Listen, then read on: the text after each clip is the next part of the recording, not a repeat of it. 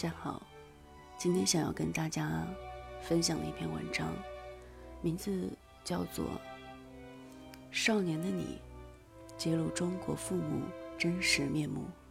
你什么样，孩子就什么样。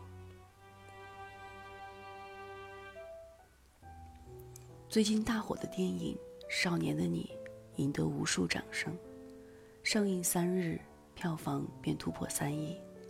不仅迎来了豆瓣八点五的高评分，还被李银河老师发博点名表扬。昨天也满怀期待的去看了这部电影，令我欣喜的是，不仅在影片中看到了周冬雨和易烊千玺的惊艳演技，更让我印象深刻的是，影片对细节的把控所呈现出来的真实感，以及剧情的深度给观众带来的沉思。看过电影的朋友们评价说：“太好哭了。”老实讲，观影的过程中我也忍不住几次落泪。如果你真的看懂了，你会发现这部电影之所以如此出圈层次的火爆，因为它所表达的不仅仅是校园暴力，更是父母的教育对孩子三观的建立，以及对孩子一生的影响。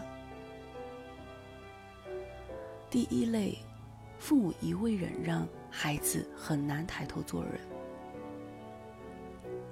陈念的父母很早就离异了，妈妈为了供陈念读书，经常去外地打工赚钱，留陈念一个人在家。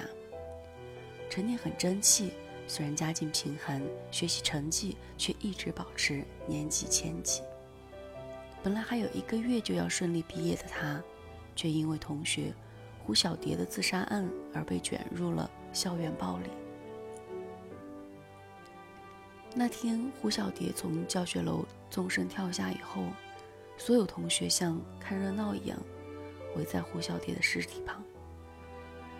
只有陈念脱下了自己的衣服，盖住了胡小蝶的身体，并事后鼓起勇气报了警，和警察说了胡小蝶生前遭受过的校园暴力。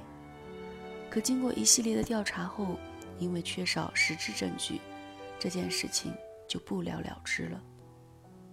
可，可为此，陈念却被这场欺凌的主导者班里的霸头未来盯上了。他先是上体育课时，被同学拿球有意无意地砸来砸去；走路时被故意绊倒而摔下楼梯；后是被未来一伙人。守在家门口对其施暴，为了躲藏，他钻进了臭味熏天的垃圾桶里，哭都不敢出声。甚至在放学的路上，被未来和同学围堵剪头发、拍裸照。你根本无法想象，这是一群青少年能够做出来的事情。而此时，正因为创业失败，在外躲债的母亲。却在每次给陈年打电话的时候，只会说：“孩子，再忍忍，高考过后就好了，你就长大成人了，我们的日子也就好过了。”这话听起来多么的刺耳！遇见事情只会躲避忍让的父母，让孩子在生活中也无法抬头做人。甚至面对施暴，也只会一味的躲藏，一味的忍受。这样的沉默，让积怨已久的陈念最终爆发，失手杀了施暴者，造成了不可挽回的局面。作为父母，如果早一点发现孩子的异样，早一点带着孩子去报警，积极去面对问题、解决问题，或许就不会造成如今两个家庭的悲剧。那些习惯忍耐的父母，他们或许不知道，因为自己错误的教育方式，让自己孩子一个人遭遇了多少人生至暗的时刻。他们也永远不会明白，孩子会因此承受多么惨痛的代价。第二类，父母心理扭曲，养不出健康的孩子。作为本剧最大的反派，也是最令人匪夷所思的角色，未来。未来的父母都是高材生，家境优渥，学习成绩优异的他，本应该是一个温柔得体的大家闺秀。可实际上，他却是一个在老师、父母面前表现的乖巧懂事，私下拿欺负同学来取乐的校园暴力的施暴者。甚至当因为涉及到同学的自杀案被警察审问时，那副天使般的面孔竟露出了恶魔般冷漠无情的嘴脸。本来很想不通，为什么一个条件如此优秀的女孩会做出这么令人匪夷所思的事情。直到警察为了胡小蝶自杀案而去到未来的家中调查时，他母亲和警察的对话揭露了真相。我们家孩子不会暴力对待别人的，别人不，别人可能会，但未来不会。他和别的孩子不一样。我和他爸爸给他的都是最好的教育。那个自杀的孩子。或许是因为家庭教育不行，玻璃心，同学和他开几句玩笑就受不了，跳楼自杀了。拥有如此极端心态且遇事先责怪别人的母亲，也难怪未来在伤害别人时会感到毫无愧疚，甚至还有点理直气壮。而未来的父亲更是喜欢对他采用冷暴力。之前未来因为考试成绩不理想，不得不留级。父亲则一年都没有和他说过话，这让我想起很多父母喜欢用洗脑式的期待去给孩子施压。你和别人不一样，别人都不如你，你才是最棒的。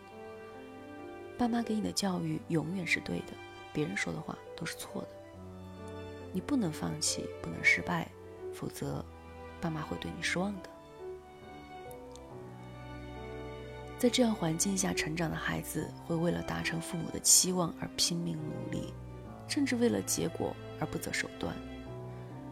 像未来父母这样满足了物质需要，残缺了人格发展，这样的家庭教育，又如何让孩子健康成长？作为父母，应该给到孩子的是努力过后的夸赞和支持，失败过后的理解和鼓励。而不是作为一个大人，用成年世界的标准去要求他，甚至批判他。你或许不知道，你对孩子的批判，你对孩子的评判，就是孩子对这个世界的判断。第三类，父母不管不顾，孩子拼命受伤。整部剧中最让人心疼的还是小北。父亲在他很小时候便扔下他们母子跑了，母亲也在他十三岁的时候，为了重组家庭而抛弃了他。毫无生活来源的小北为了生计，隔三差五的和一群社会人士打架斗殴，每天鼻青脸肿、浑身是伤的回到那个破旧不堪的小房子里。尽管如此，他却从来没有因为生活的灰暗而黑化了自己的内心。在一次被殴打的过程中，因为路过的陈念出于善意报了警，而认识了这个和自己命运相似的姑娘。一次，小北被打得满脸是血回到家时，被陈念的一句“疼不疼”而感动到流泪。从未感受过温暖的他，从此下定决心要誓死守护陈念。在小北眼里，陈念就是他满目疮痍的生活中洒下来的那道白月光。在得知陈念的梦想是变成最聪明的人，保护世界时，他眼神坚定地对陈念说：“你保护世界，我保护你。”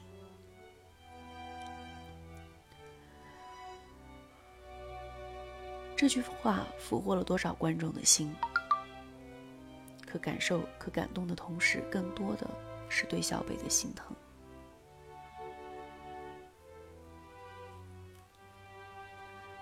的世界由小北来保护，可小北的世界呢，又有谁来保护呢？父母对孩子缺少的教育和爱，让小北拼了命的坚强。为了生计，在不断受伤后，学会了养活自己，甚至在遇到心爱的人时，也只会通过毁掉自己的方式来成就对方。这个心地善良的男孩子，即使生活在阴沟里，也想拼了命的让喜欢的姑娘能仰望星空。看到这里，不由得为小北感到叹息。这样一位内心柔软的少年，如果有父母的保护，将会过上怎样璀璨的人生？如果屏幕前的你为人父母，那么请你无论孩子成绩好坏、可爱与否，都能用心的去保护他，不要放弃他。当然，不仅要保护他如何不被别人欺负，更要保护他健康的思想，让他不去欺负别人，也不要在别人被欺负的时候冷漠对待。这才是防止校园暴力最根本的方法。观影后从电影院走出来，我迫不及待地发了朋友圈，把这部好电影推荐给了身边的朋友。一位为人父的朋友在下面留言说：“适合带孩子去看吗？”我回复他：“适合。不过看完需要你给他一个关于校园暴力的正确认知。所谓对未成年人的保护，不仅是对身体上的保护，更是应该给未成年人树立一个温柔纯良的思想建设。”而做这件事情呢，不应该只是社会和法律，更应该是父母自己。我想，这或许也是这部电影真正想给观众带来的意义之一。在这里，想再次为这部电影点赞。或许在很多人眼里，它并不完美，可它却是青春类电影和对教育反思的一个很大的进步。